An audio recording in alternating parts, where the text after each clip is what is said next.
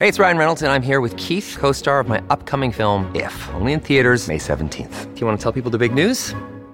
All right, I'll do. it. Sign up now and you'll get unlimited for $15 a month in six months of Paramount Plus Essential Plan on us. Mintmobile.com slash switch. Upfront payment of $45 equivalent to $15 per month. Unlimited over 40 gigabytes per month. Face lower speeds. Videos at 480p. Active Mint customers by 531.24 get six months of Paramount Plus Essential Plan. Auto renews after six months. Offer ends May 31st, 2024. Separate Paramount Plus registration required. Terms and conditions apply if rated PG. Dixo presenta el podcast de Mapi Hermida. Dixo is back. Soy Mapi Hermida, directora de comunicación durante el día y periodista de noche. Bienvenido a mi podcast en el que doy visibilidad a personas que me inspiran.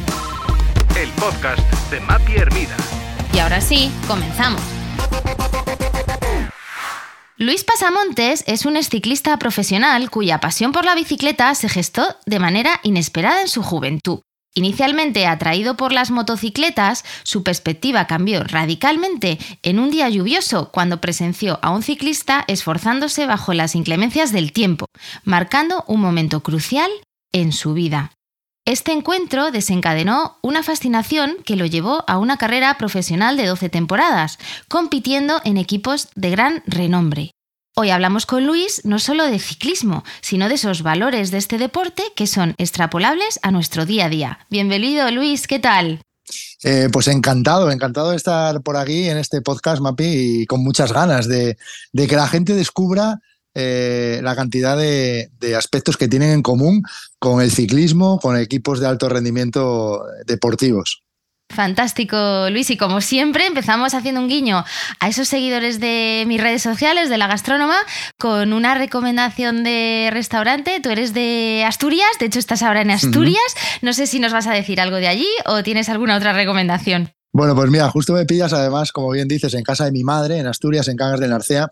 Aquí no es porque sea mi pueblo, pero se come fenomenal en, cualquier lugar. Hay un montón de, sidrerías y de lugares fantásticos, pero habitualmente resido en Madrid. Y, entonces, bueno, pues eh, allí es donde paso gran parte del año. Y, disfruto mucho en Picalagartos, que es un restaurante que está en Gran Vía, en una terraza eh, del Hotel NH. Eh, y, la verdad que, me encanta ir porque es un sitio muy tranquilo, tiene una musiquita así que, te ayuda a desconectar y además con las eh, vistas estupendas, ¿no? Y ahora en Navidad con las luces de Gran Vía parece que estás en, Nueva York o en, en, un sitio espectacular, ¿no? Así que recomendable. Impresionante, Luis. Y oye, pues a mí me encanta. Además, soy muy seguidora del grupo Azotea, que es el grupo que está detrás de, de, Picalagartos. Y es verdad que las vistas es eh, espectacular desde ese esquinazo de la calle Alcalá. Bueno, hablaba de ese momento crucial en el que decides dejar las motos y comienzas tu carrera como ciclista. ¿Qué te atrajo de este deporte? Pues mira, la verdad que fue muy curioso. Fue aquí, precisamente en, en Cangas. Parecía que teníamos previsto la entrevista. Ha sido casualidad pero te hablo desde el sitio donde, donde descubrí eso, ¿no? Y es que, bueno, a mí me fascinaban las motos, como bien dices, Mapi, y, entonces en mi pueblo, aquí en Cangas, el único acontecimiento eh, que sucedía eh, para que pudieran venir motos eran las vueltas ciclistas, ¿no? Porque no hay un circuito de, de velocidad ni, ni nada por el estilo. Entonces, siempre venían muchas motos con los ciclistas y, entonces para mí, cada vez que había una carrera de ciclismo, me daba igual que fueran profesionales o amateur, yo iba al parking de motos, o sea, yo pasaba totalmente de los ciclistas, a mí no, no me habían llamado la atención nunca, ¿no? Y entonces, bueno, surgió, eh, pues como te decía, una carrera amateur totalmente, no era una carrera de profesionales y bueno, hacía un día eh, pues de estos que tenemos de vez en cuando por aquí, por Asturias, para que todo esté verde, como yo digo, hay que encender el riego automático y a veces se nos olvida apagarlo, ¿no? Pues ese día se nos olvidó apagarlo, hacía un día eh, para todo menos para dar pedales, ¿no? Porque estaba casi granizando. O sea, de hecho, mi madre eh, me dijo: ¿Pero dónde vas, Luis? Si, si no va a haber nadie, y a lo mejor estos hombres a lo mejor ni corren, por, porque mira qué tiempo hace. Digo, que sí, que sí. Estos están muy locos, los ciclistas van a correr seguro. Eh, y además las motos seguro que van a venir pues con trajes de agua, los motoristas con cascos especiales. Bueno, yo me hice mi película y ocurrió, Mapi, que, que, bueno, de repente estábamos el, el, speaker y yo solos, porque claro, eh, pues estaba seguramente algún familiar, pero vamos, yo, yo estaba allí en la, en la calle Uría, esa calle donde todo sucede en los pueblos, estábamos el speaker y yo solos y el hombre, pues hombre, seguro que ponía algo más de, de, emoción, pero contaba que venía un ciclista escapado que se había caído en el descenso de un puerto, que venía ensangrentado, lleno de barro, pero que podía ganar la carrera. Y en ese momento cambió mi vida por completo. Algo hizo clic en mi cabeza y empecé a, desear ver eh, quién era ese, ese tipo que venía. Yo pensaba que era un superhéroe, que no traía maillot, sino que venía con capa porque yo pensaba cuando yo me caía, el dolor, mi madre cuando me curaba, y digo, y este hombre sigue montado en la bici. Así que empezaron a entrar motos y yo ni las miraba. O sea, yo estaba allí de puntillas con un paraguas gigante intentando ver entre la niebla aquel, aquel superhéroe, ¿no? Y, nada, cruzó la línea de meta, lo perseguí a la ambulancia, fui detrás de él al podium, estuve detrás de él porque sentía fascinación por él y, y ahí cambió todo, ¿no? Yo decidí ese día que quería ser alguien como él. Después ya cuando me caía y llegaba embarrado ya no tenía tantas ganas, pero en ese momento yo quería sentirme alguien como él, ¿no? Porque pensaba que era alguien muy fuerte, alguien muy, eh, muy importante para, para, conseguir lo que conseguía, ¿no? Y bueno, pues ahí, ahí comenzó eh, ese sueño que empecé a construir. Has tenido una carrera profesional, decía, de 12 temporadas, compitiendo en equipos como el Movistar Team, que es de PAG. ¿Cómo describirías esta, esta experiencia en estos equipos, Luis? Pues bueno, la verdad que, que empecé desde abajo y creo que eso también fue muy importante para mí. Empecé en un equipo profesional, pero pequeño, eh, si lo trasladamos al mundo de la empresa, pues era una empresa pequeña, pero que eh, yo me sentía muy cuidado y sobre todo le daba mucho valor a, la oportunidad que me estaban dando, ¿no? Es como cuando te dan tu primer trabajo, a lo mejor no es una gran multinacional, pero eh, son personas muy importantes porque han decidido darte esa primera oportunidad sin que nadie te haya visto en el profesionalismo, ¿no? Entonces, bueno, pues no teníamos grandes recursos, nos fijábamos en otros equipos que eran de mayor categoría y soñábamos con llegar ahí. Y, para mí ese comienzo fue muy importante también para aprender a valorar todo, ¿no? Porque, como te decía, pues eh, no, no, había muchísimo presupuesto, pero sí que era un equipo que corríamos la Vuelta a España y, carreras con, con equipos de, de, primer nivel. Entonces eh, yo empecé a valorar mucho todo, ¿no? Eh, me daban una prenda de ropa, pues yo valoraba, mía, qué prenda de ropa me han dado, ¿no? Eh, y creo que eso fue muy interesante después porque a medida que fueron pasando los años tuve la, fortuna de, ir mejorando y, terminé estando en uno de esos equipos que yo cuando estaba en mi primer equipo miraba ¿no? y decía, algún día podré estar yo ahí. Al final terminé ahí, pero siempre sin olvidar eh, los inicios, ¿no? porque, porque creo que eso, que cuando llegué a ese equipo grande, eh, valoraba todo aún más, porque entendía pues que me costó mucho llegar hasta ahí, que a veces no tenía todo lo que yo necesitaba para, para hacer el trabajo y, bueno, pues creo que eso fue importante, sobre todo Mapi, porque luego me encontré a veces chavales muy jóvenes que tenían la fortuna de pasar directamente a ese equipo grande, a esa gran empresa, y no valoraban nada, ¿no? Yo decía, me aprieta la goma del mayor. Yo decía, pero tío, ¿cómo te puedes estar quejando porque te apriete la goma? O sea, tú, yo le contaba, mira, cuando yo empecé en esto, o sea, lo que menos me importaba era que me apretara una goma, ¿no? Entonces, eh, yo creo que a veces empezar desde abajo e ir creciendo ayuda mucho a, entender las cosas. Luego has participado en grandes vueltas, en el Giro de Italia, Tour de Francia, Vuelta a España. Em, ¿Qué te llevó? ¿Qué había detrás? ¿no? O sea, ¿qué te movía para, para llegar y para bueno, pues, eh, poder participar en estos grandes eventos? Pues yo creo que, y lo sigo recordando ahora en mis conferencias, yo creo que la pasión, ¿no? Porque a ver, a mí, a mí me apasionaba lo que hacía. De hecho, cuando, cuando recibí mi primer sueldo por montar en bici, yo era el hombre más feliz del mundo, porque digo, o sea, me van a pagar por hacer lo que yo hago como, como hobby, como algo que siempre he querido hacer, ¿no? Entonces, a, mí aquello, el poder tener eh, un trabajo vinculado a mi vocación, o sea, digamos que mi vocación se, se convirtió en mi, en mi profesión, ¿no? Entonces me sentía súper afortunado de ello. Eh, pero yo creo que la pasión siempre estaba detrás, ¿no? Porque pese a gustarte mucho lo que hacías, pues imagínate, a veces estabas en Bélgica ahí, en el autobús del equipo, estabas viendo el termómetro que estaba ahí donde el conductor que marcaba menos 3 grados, mirabas por la ventana, estaba cayendo granizo y, tenías 270 kilómetros por delante con viento. Entonces, en ese momento no pensabas ni en tu sueldo, ni, ni en que eras profesional. En ese momento pensabas en, que te apasionaba lo que hacías y tirabas de pasión para salir ahí fuera a jugarte el tipo, ¿no? Porque también sabías que las caídas en esos días eran bastante probables y tampoco sabes cómo vas a salir de, de una caída, ¿no? Eh, fíjate, Mapi, es curioso, yo a veces lo cuento, hay carreras en las que competías en las que tú sabías que iba a haber caídas. O sea, era, era, era un hecho, no era, habrá probabilidad de que, no, no, va a haber caídas, o sea, eso es seguro. Entonces tú salías ahí a, la carrera y, con la incertidumbre de, pensar que a lo mejor eras tú el que se iba al suelo, porque cuando ruedas en un pelotón de casi 200 ciclistas, eh, vamos a unas distancias mínimas entre corredores, o sea, nos vamos tocando con los codos prácticamente unos con otros, a, lo mejor a 50 por hora, y entonces el pequeño fallo que tenga alguien eh, no hace que él se caiga, sino hace que se caigan a lo mejor 30 corredores. ¿sabes? Entonces, aparte de estar tú pensando en tu integridad, también la responsabilidad de decir, me puedo caer, pero encima puedo dañar a otros corredores. O sea, era una sensación bastante, bastante tensa, de mucha presión, y por eso yo creo que por estas cosas y otras, eh, las carreras de los deportistas a veces no pueden ser tan extensas, no, no, no por lo físico, sino a veces también por el aspecto psicológico. Claro, claro. Hablabas del pelotón, quizá lo más evidente en un deporte y que de alguna forma hace gala del valor de trabajo en equipo. ¿Cómo es eh, estar en un pelotón? ¿Cómo fue también tu primera vez en un pelotón profesional? No sé si nos puedes compartir más detalles. Sí, sí, claro que sí. Pues mira, es un cambio radical, ¿no? Tú vienes de de, equipos amateur en los que, bueno, hay, hay un nivel ya muy alto. Eh, pero cuando llegas al profesionalismo todo cambia, ¿no? Porque a lo mejor, pues imagínate, tú estás en España compitiendo con corredores de tu categoría y bueno, destacas, estás ahí más o menos, pero claro, de repente estás con los mejores del mundo. O sea, no con los mejores de España, con los mejores del mundo, con los mejores de Francia, los que han pasado esa selección, fíjate, yo me recuerdo en mi, en mi paso a profesional, creo que fuimos eh, ocho corredores de toda España los que conseguimos pasar ese año al profesionalismo.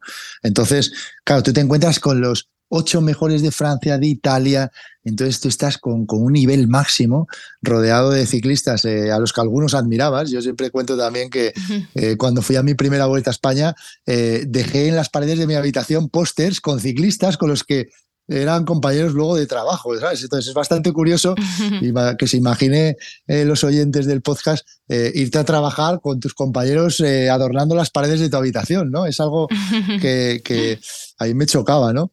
pero claro, yo cuando estaba allí, pues la verdad que empecé a experimentar, pues eso, la, la, la gran competitividad que había, el nivel tan alto y sobre todo empecé a entender lo importante que era ahorrar energías, estar muy concentrado siempre, no significa que en las otras categorías no lo hicieras, pero aquí era ya multiplicado por, por tres, por cuatro, por cinco, ¿no? Todo el mundo eh, hacía más o menos lo mismo, entonces las diferencias entre ciclistas eran mínimas, entre equipos eran diferencias mínimas, entonces había que estar muy concentrado y sobre todo, eh, como yo digo, estabas casi 24 horas al día eh, pensando en, en, quién eras en tu profesión, porque siempre tenías esa, esa necesidad de, de entender tú mismo que no podías haber hecho nada más. O sea, la sensación era la de cuando yo esté, cuando yo llegue a la línea de meta de las etapas, tengo que pensar que todo lo que estaba en mi mano lo hice. Entonces eso te daba una tranquilidad, ¿no? Aunque a veces las cosas no salieran, pero no querías dejar nada al azar, ¿no? Y además, fíjate, Mapi, que, el ciclismo es un deporte bastante curioso porque no es como un, eh, equipo de fútbol, de básquet o demás, que tú vas a, a un lugar, a un polideportivo, a un campo de fútbol a entrenar. Nosotros éramos, eh, los ciclistas son corredores, pues que yo tenía compañeros de Polonia, de Colombia, de Venezuela, y cada uno entrenamos en nuestras casas, en nuestras carreteras. Entonces tienes que tener una disciplina máxima porque nadie, nadie te pone un horario de entrenamiento y nada. A ti te dan un plan de entrenamiento, pero... Another day is here and you're ready for it. What to wear? Check. Breakfast, lunch and dinner? Check. Planning for what's next and how to save for it? That's where Bank of America can help. For your financial to-dos, Bank of America has experts ready to help get you closer to your goals. Get started at one of our local financial centers or 24-7 in our mobile banking app. Find a location near you at bankofamerica.com slash talk to us. What would you like the power to do? Mobile banking requires downloading the app and is only available for select devices. Message and data rates may apply. Bank of America and a member FDIC. Tú puedes quedarte en casa un día y decir, ah, pues hoy no entreno. Nadie te va a decir nada. Entonces, tu disciplina, tu autodisciplina es súper importante para para que cuando llegue esa competición eh, entiendas que, has hecho todo como debías, ¿no? ¿Qué pasa por tu cabeza cuando vas en un pelotón? ¿Qué te dices, no? ¿Cuál es ese diálogo interno que tienes contigo mismo? Bueno, pues es, muy variado, ¿no? Porque al final son muchas horas encima de la bici. Aunque fíjate, yo siempre digo a la gente, mira, vosotros ponéis la televisión por la mañana, veis que sale la etapa, os vais a hacer cosas, volvéis, coméis y después de comer ponéis la tele y ahí siguen los ciclistas pedaleando, ¿no? Y no han hecho, no han hecho ningún descanso. Pues piensas muchas cosas, Mapi. A veces, eh, sobre todo, hay, algo que, está muy presente siempre y que, bueno, a veces también yo creo que en el mundo de la empresa está ahí, es la, incertidumbre, ¿no? Porque tú sabes que te has preparado, sabes que, imagínate, que te has formado, ¿no? Que en este caso que te has entrenado, pero tienes la incertidumbre de, eh, pero, pero estaré donde tengo que estar, o sea, tendré las fuerzas necesarias para estar, eh, los demás estarán más fuertes que yo. O sea, esa incertidumbre está siempre presente hasta que no llega el momento eh, de la verdad y, descubres dónde estás, ¿no? Entonces, eh, vas pensando eso un poco al principio de la carrera y después lo que te digo, tienes que mantener mucho la concentración porque en, los lugares más sencillos, donde no hay curvas, donde el asfalto es muy liso, es donde más caídas se producen. yo creo que esto también. ¿Y eso por qué? Qué curioso. Pues porque, porque bajas la concentración, porque como sabes que aquí qué difícil es que me pase algo aquí, bajas la concentración y entonces era donde más caídas había. Cuando llegábamos a las situaciones de bajar un puerto mojado en la que tenías que estar muy concentrado, te podías ir al suelo, pero por arriesgar más de la cuenta, pero no por un despiste tuyo, porque ahí eh, entendías que tenías que tener una concentración muy alta, ¿no? Yo creo que esto también trasladado a, al mundo de, las personas que nos escuchen hoy, es también eh, algo que, se puede extrapolar, ¿no? Es a veces creemos que todo está controlado y es donde más errores cometemos. Entonces, siempre nos decían, no bajéis nunca la guardia, estéis donde estéis. O sea, son seis horas de carrera, cinco horas, y os pedimos máxima concentración esas cinco horas. Después, no tenemos ningún problema en que desconectéis, en que os relajéis, en que habléis de todo menos de ciclismo, pero esas cinco horas, por vuestra integridad, por vuestro compromiso, mantener la concentración a tope, porque eh, en cualquier momento puede aparecer una pequeña piedra, puede aparecer un reflectante de estos que, que, a veces te avisan en los arcenes que te está saliendo, o esos pequeños resaltos que con el coche a veces no se aprecian, pero cualquier despiste puede hacer que a un ciclista se le vayan las manos del manillar y, provocar una caída. ¿Cuánto tiempo entrenabas tú, Luis, eh, al día? Bueno, pues a ver, entrenaba dependiendo un poco de, los planes, pero bueno, para que la gente se haga una idea, yo hacía de enero a enero 35.000 kilómetros con la bici, que eran bastantes más de los que hacía con, mi coche. 35.000 kilómetros, esto, bueno, supone que había días de 200 kilómetros de entrenamiento, había días de 100, de 80, había un día a la semana que descansábamos por completo, porque era un día también muy importante para, para esa desconexión. Y luego también a ver, a nosotros nos daban unos planes de entrenamiento, pero, pero siempre los preparadores nos decían que comunicáramos mucho las sensaciones, porque ellos prevén que, que, puedes hacer esta carga de trabajo, pero era muy importante también que le dijéramos, oye, pues mira, mañana me has puesto tres puertos de montaña con 200 kilómetros y es que hoy siento una fatiga tremenda. Entonces, eh, en ese momento te modificaban, ¿no? Porque también tu cuerpo a veces eh, manifestaba que no podía con lo que se estaba eh, intentando hacer. Entonces, creo que eso también era muy interesante, ¿no? Esa comunicación y el no hacer todo porque sí. O sea, yo creo que era muy importante el decir, oye, sé que hoy me toca este entrenamiento, pero si hoy mi cabeza o mi cuerpo no están preparados para hacerlo, pues eh, tengo que contarlo y tengo que comunicarlo, ¿no? No, no, voy a hacerlo eh, de una manera errónea o, a medio gas, ¿no? Como solíamos decir. Entonces, era muy sencillo porque el preparador te decía, mira, vamos a descansar hoy por completo. Nos decía, sal a comerte una hamburguesa, olvídate hoy de la dieta y demás. Y, y sal a, a, desconectar, tapa la bici con una sábana que no la veas en todo el día y al día siguiente, bueno, al día siguiente no, que, va, ese día ya por la tarde ya tenías ganas de, bici otra vez, ¿sabes? Era una manera de, incentivarte a, a, que tú pudieras mantener durante, durante todo el año esa concentración y esas ganas de entrenar. Porque ¿de dónde sale esa fuerza diaria? ¿no? Que, me sorprende mucho que hablabas de, oye, nadie te vigila, ¿no? Si un día no, sales con la bici, eh, no sé si pensabas más en, el, en, esa visión, en el largo plazo, en, en también ¿no? la responsabilidad con tus compañeros. ¿De dónde sale esa fuerza? Bueno, yo creo que un poco todo eso que dices, Mapi. La verdad que, por un lado, yo pensaba también mucho en muchas ocasiones en todas las personas que, que me ayudaron a llegar ahí, ¿no? Aparte del compromiso que yo tenía conmigo mismo, por, por, porque también renuncias a muchas cosas, ¿no? Al final no significa que, tu adolescencia sea triste ni aburrida, porque yo estaba haciendo lo que me gustaba y si volviera atrás volvería a intentar ser ciclista, pero, pero sí que renuncias a muchas cosas, ¿no? Al final tú ves a, a tu grupo de amigos haciendo pues, eh, cosas diferentes y, tú no, no, puedes, estás en otro, estás pensando en otras cosas, ¿no? en descansar, en cuidarte, en buscar ese objetivo. Eh, pero piensas en todo eso y luego también, aparte de tu sacrificio, piensas en muchas personas que se sacrificaban por ti para que tú llegaras a conseguir un sueño. O sea, yo siempre tengo a mi madre, a la señora Luisa, muy presente porque es una persona que, me ayudó muchísimo. Mi padre se fue pronto por, por una enfermedad, entonces ella desde los 14 años me, me, me, ayudó y puso a veces eh, esfuerzo personal, eh, gasto económico personal para que, para que su hijo no llegara a profesional porque ella no sabía si, si iba a conseguir llegar, simplemente para que tuviera la oportunidad y como ella, pues también entrenadores, ¿no? Entrenadores anónimos, que hace pocos días le hicimos un homenaje aquí a uno de ellos, a Chus, que fue una persona, pues mira, os cuento una pequeña anécdota. Yo como vivía aquí en Cagas de Narcea, donde estoy ahora mismo, eh, aquí no había un equipo de ciclismo. Yo era el único ciclista del pueblo. Todos los chavales jugaban al fútbol y demás, pero a mí me gustaba la bici.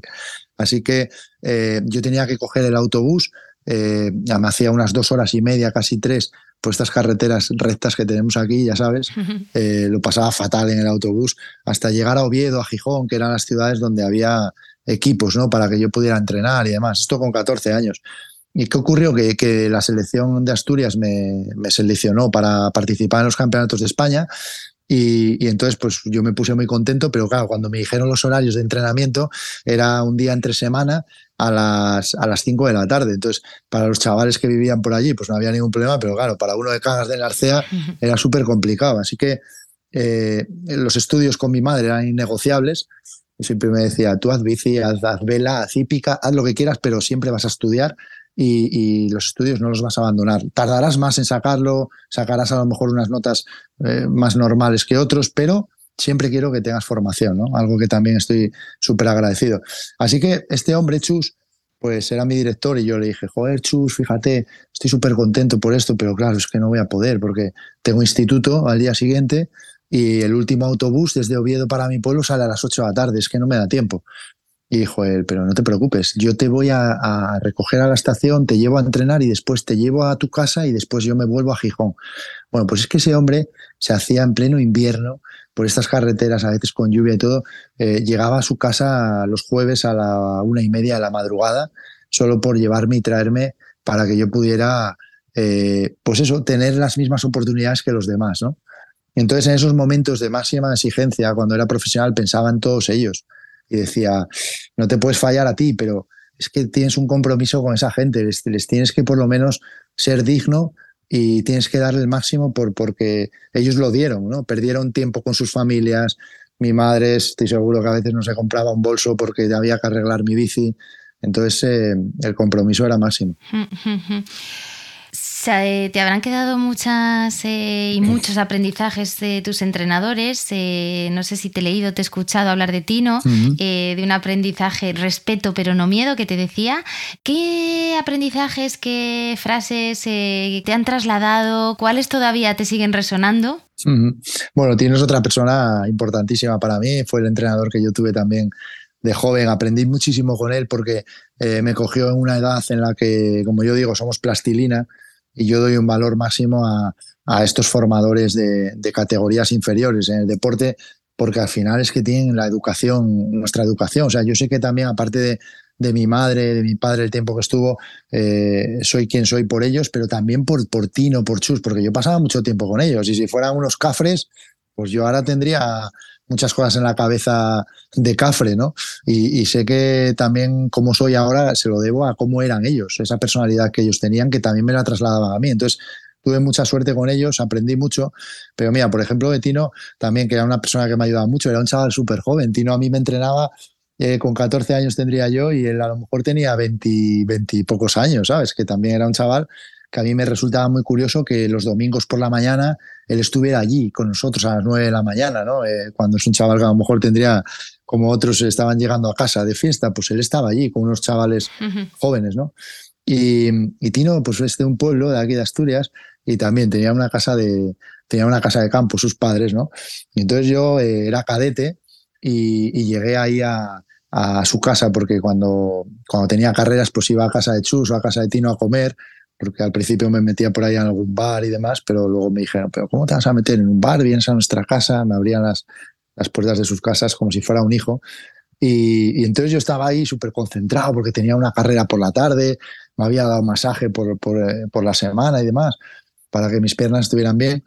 Y nada, estaba allí comiendo mi plato de espaguetis y tal, y cuando acabo me dice Tino, bueno, ¿qué? ¿Ya has terminado? yo, sí, sí, ya he terminado. voy a descansar un poco. Y dice, no, no puedes descansar porque tengo que coger eh, alpacas de hierba que tengo en el campo y, y, mira, me vienes fenomenal que estés aquí. ¿Me vas a echar una mano? Y yo digo, pero ¿cómo? ¿Me vas a llevar a recoger alpacas y tenemos por la tarde una carrera? Bueno, pero ¿qué, qué tiene que ver? La carrera, pues es una carrera, vamos a ir a pasarlo bien, pero mira, ahora me vas a ayudar, que me viene fenomenal. Entonces, claro, yo en ese momento decía, pero bueno, este tío, y luego entendía que él me estaba diciendo, tranquilo, estamos en una categoría en la que tenemos que jugar, tenemos que divertirnos, tenemos que eh, empezar a conocer el deporte, pero no te preocupes, o sea, no, tenemos que ganar hoy por la tarde, ¿no? O sea, está de tranquilo, por eso quiero que vengas conmigo a recoger estas alpacas, para que entiendas que que, lo que más me preocupa a mí no es que esta tarde tú seas el mejor de la carrera, sino que, que sigas aprendiendo, que sigas conociendo.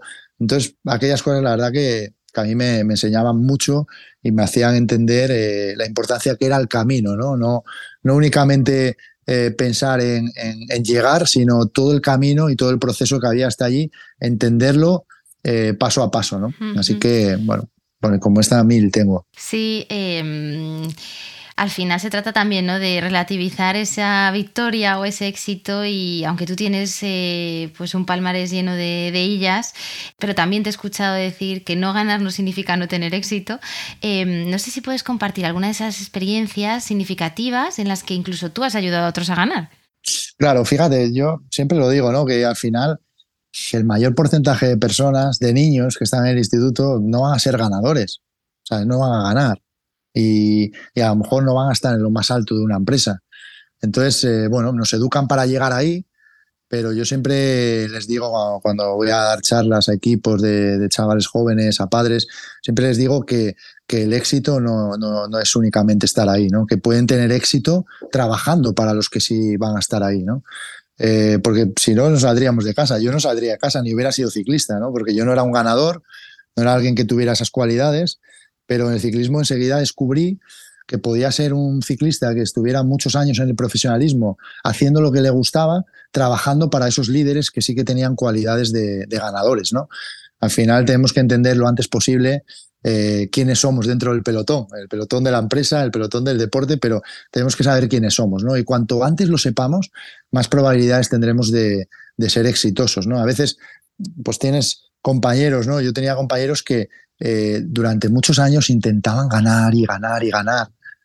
Y al final yo a veces teníamos reflexiones y les decía, si, lleváis 12 años en el profesionalismo y no, habéis ganado, es que no sois ganadores, tío. Pero no, pero no es malo. Pero yo creo que estáis perdiendo oportunidades de ser buenos en otro ámbito eh, por, por, seguir intentando ganar, ¿no?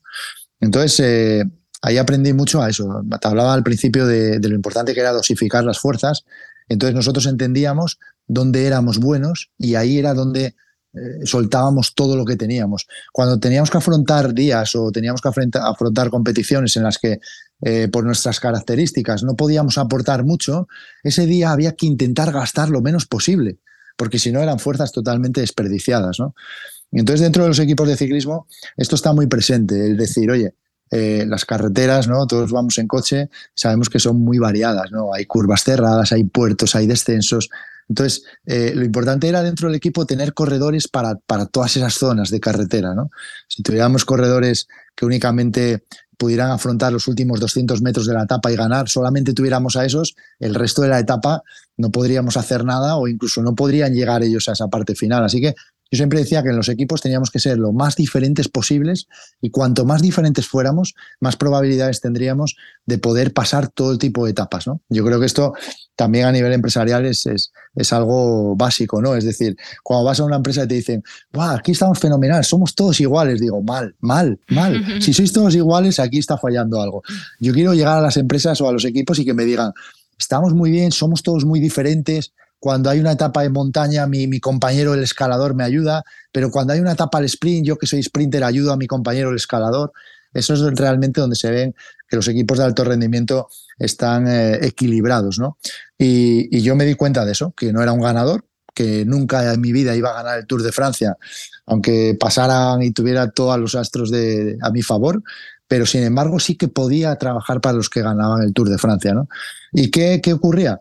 Pues que si yo empleaba toda mi fuerza y mi energía en trabajar para ellos, ocurría que ellos querían que estuviera con ellos. Entonces, a veces a la hora de hacer selecciones dentro del equipo, había líderes que decían al, director deportivo, no sé qué otros compañeros me van a acompañar, pero quiero que Luis esté. Y entonces aquello me permitía poder seguir haciendo pruebas interesantes, sentirme importante y sobre todo descubrir que, que, sin ganar, que sin subir a lo más alto del podium, era una persona importante para que el equipo tuviera, tuviera éxito. Uh -huh. Esto tiene que ver mucho con el rol de gregario, ¿no, Luis? Uh -huh. El rol de gregario, que fíjate que es una palabra sí. que, que, bueno, que, que, es, que, viene del argot del ciclismo, que a veces si buscas la, la, el significado de un diccionario, a veces puede parecer que, fíjate, la, el significado, si no recuerdo más, es, es, es borreguismo, es eh, el, que sigue, el que sigue a todos, el que, el que hace lo que hacen los demás, ¿no? Eh, es una definición totalmente equivocada para lo que representa dentro de un equipo el gregario, ¿no? El gregario, fíjate que es esa persona que se sacrifica, se esfuerza, da el máximo para que su líder consiga el éxito. Sin embargo, ese éxito él también lo, lo, lo, siente propio. ¿no? Yo cuando ganaba mi líder, yo decía, hemos ganado, claro. hemos ganado. Claro. Y me decían a veces en, en, casa o mis amigos, pero has ganado. No, no, pero ha ganado mi compañero y hemos trabajado ocho ciclistas para que él ganara, así que hemos ganado. Sin nuestro trabajo él no gana, ¿no? Entonces, bueno, es una figura que, que, como te digo, está muy presente en el ciclismo, pero yo diría a todo el mundo que todos somos gregarios en algún momento, ¿no? eh, incluso en el ámbito familiar, imagínate, los padres que nos estén escuchando son gregarios, son personas que se sacrifican, que se esfuerzan para que sus hijos el día de mañana consigan éxitos, ¿no? Y a veces tampoco salen en la prensa ni en la, ni en la televisión, no son los que el foco se centra en ellos, pero sin ellos todo lo demás no, no sucedería. Así que yo creo que es una palabra que todos tenemos que tener muy presente y que también está muy vinculada, Mapi, a, a liderazgo, ¿no? A veces la gente puede pensar que el gregario no lidera o que el líder no es gregario y yo creo que no, que estamos en un momento en que los líderes tienen que saber ser gregarios cuando lo necesita el equipo y los gregarios en muchos momentos también tendrán que liderar en alguna situación importante para el grupo. Uh -huh. Has hablado de pasión, trabajo en equipo, liderazgo. No sé qué otros valores del ciclismo se pueden extraer a nuestra vida normal. Bueno, yo siempre digo que el deporte te pone muchos valores. Eh, hay gente que dice, el deporte te da valores, efectivamente te los da, pero los tienes que desarrollar, los tienes que coger, ¿no? Porque luego también tú tienes la oportunidad de, de, no, de no escuchar esos valores e irte a un lado más, más difícil, más complicado, ¿no? Pero bueno, a mí el deporte, aparte de eso que comentabas, me ha dado muchísimo, ¿no? Me, ha enseñado sobre todo a, a, gestionar personas, a estar con, con, gente muy diversa, a entender a otra gente, a empatizar en diferentes momentos. Ten en cuenta que, que yo convivía con culturas muy, muy diferentes. Eh, pasaba 21 días de, de, un tour, de una vuelta, de un giro, compartiendo habitación, a lo mejor, con, como te decía, con un ruso que abría la ventana y yo me moría de frío y la tenía que cerrar. O sea, aprendes a, a convivir en situaciones eh, de máximo esfuerzo y eso te hace también entender a, a la gente, ¿no? Y a veces pues eh, saber cómo te tienes que comportar en, en, determinadas situaciones y demás. Y luego también la generosidad, ¿no? Porque eh, algo que va también muy vinculado al gregario es la generosidad. A veces eh, mucha gente no lo entiende, ¿no? Dice, pero ¿cómo si tú ese día te encontrabas mejor físicamente que tu líder y te quedaste a, esperarlo, ¿por qué no tiraste tú para adelante, no? Bueno, pues que mi trabajo es estar con él Ah, y sobre todo, incluso el día que peor está es cuando más tengo que estar con él. Así que esa generosidad que, llevas dentro, eh, pues es, es, muy importante para, para, entender que el grupo eh, y los equipos de alto rendimiento, además de por la parte eh, física, por, por, esa parte que hablábamos de entrenamiento, tienen que ver con, con, eh, con aspectos humanos. ¿no? Yo siempre digo que, que la gente que forma parte de equipos empresariales, deportivos, o sea, son muy buenos, por eso están ahí. O sea, es que eh, con la cantidad de, de, gente que desea estar en el sillín de tu bici o ocupar esa silla en esa oficina, es que eres bueno. O sea, si, si fueras malo, pues vas a durar un mes, un, un año, o, pero te vas a ir porque no tienes esas capacidades. Pero lo más importante era la, parte humana de la gente que formaba el equipo. O sea, yo muchas veces cuando hago conferencias siempre digo al final, ¿os habéis dado cuenta que hemos estado hablando de, equipos de alto rendimiento y no hemos hablado nada que tuviera que ver con, lo físico, nada que tuviera que ver con las pulsaciones de un ciclista, con su peso. Claro, eso también era importante, pero solamente hemos hablado de cómo conectar a personas. Eso tiene que ver con todo eso que, comentabas, con esos valores, con el respeto, con la humildad, con eh, el compromiso, con eh, la lealtad, con, con, ser sincero con tus compañeros. ¿no? Todo eso tiene que ver con, aspectos eh, personales. Me encantaría cerrar, Luis, con algún consejo a jóvenes que se quieren animar con el tema del ciclismo o, bueno, en general en el mundo del deporte. ¿Qué recomendaciones les darías? Bueno, pues dependiendo un poco de las edades, pero mira, sobre todo a los más pequeños y a los padres, que en ese caso son las personas que más cerca tienen que estar con ellos, les diría por un lado que supervisen mucho las actividades extraescolares de sus, de sus hijos. O sea, que no se vayan a la escuela que esté más cerca de, su casa, ¿no? Por comodidad, porque, ah, fíjate, es que aquella me pilla muy lejos, ¿no? No, supervisa con quién pasan tiempo tus hijos, supervisan si esas personas, fijaos, yo no tenía más remedio que hacerme dos horas y media para estar con, las mejores personas que pude estar. Pero a veces vamos a la comodidad, ¿no? A decir, es que voy muy liado, llegó el trabajo, no tengo tiempo. Entonces mi hijo, llegas allí, a, ah, hay aquí un polideportivo, ¿qué clases dais? Tal, y le dices a tu hijo, ¿quieres hacer esto, esto y esto? Venga, métete aquí porque está cerca de casa, ¿no? Y a lo mejor no está con las personas adecuadas o incluso está haciendo un deporte que a él no le gusta, ¿no? Así que, que supervisen mucho eso y que les inviten a jugar. O sea, que no les metan esa competitividad, esas ganas de ser profesionales a chavales que les miran como diciendo, ¿qué me estás hablando? Me estás hablando de, que me concentre, de, cosas que soy un niño. Si es que lo que quiero es tocar la bocina del pato Donald que llevo en el manillar de la bici. Y tú me estás hablando aquí de, algo que, tiene que ver ya casi con, deportistas adultos. ¿no? Y luego a, chavales un poco más, más, eh, más mayores, les diría que hagan las cosas al máximo. O sea, que no lo hagan a medias porque hay mucha gente detrás que a veces, aunque ellos no la vean, están invirtiendo tiempo, dinero, para que ellos disfruten, para que ellos tengan oportunidades de conseguir sueños, ¿no? Entonces, hacerlo al máximo. O sea, no lo hagáis a medias, cuidaros, sacrificaros, hacerlo al máximo. Si no, no lo hagáis. Si no, es mejor que hagáis un deporte a nivel eh, hobby, pues los fines de semana o algo. Pero si realmente haces deporte, estás federado, quieres seguir creciendo deportivamente, eh, hazlo al máximo y lo más importante, nunca abandones los estudios. Hagas lo que hagas, siempre ten una formación, una profesión paralela, eh, ten algo y no te juegues todo a la carta del deporte porque aunque llegues a profesional después, la vida es larga y hay que seguir viviendo. Pues muchas gracias Luis, nos quedamos con ese aprendizaje de dar el máximo, de dar nuestra mejor versión y enorme agradecimiento por estos valores que nos dejas en este podcast del ciclismo. Gracias. Nada, Mapi, gracias a ti y a seguir tus podcasts que, que estoy ahí enganchado. Hasta luego. Adiós. Y hasta aquí la entrevista de hoy. Si te ha gustado, no dudes en dejarme un me gusta en tu plataforma de podcast habitual o ayudarme a mejorar enviándome cualquier comentario a través de mi Instagram, arroba la-gastrónoma o mi blog lagastrónoma.com. Gracias y hasta el próximo podcast. Dixo is back.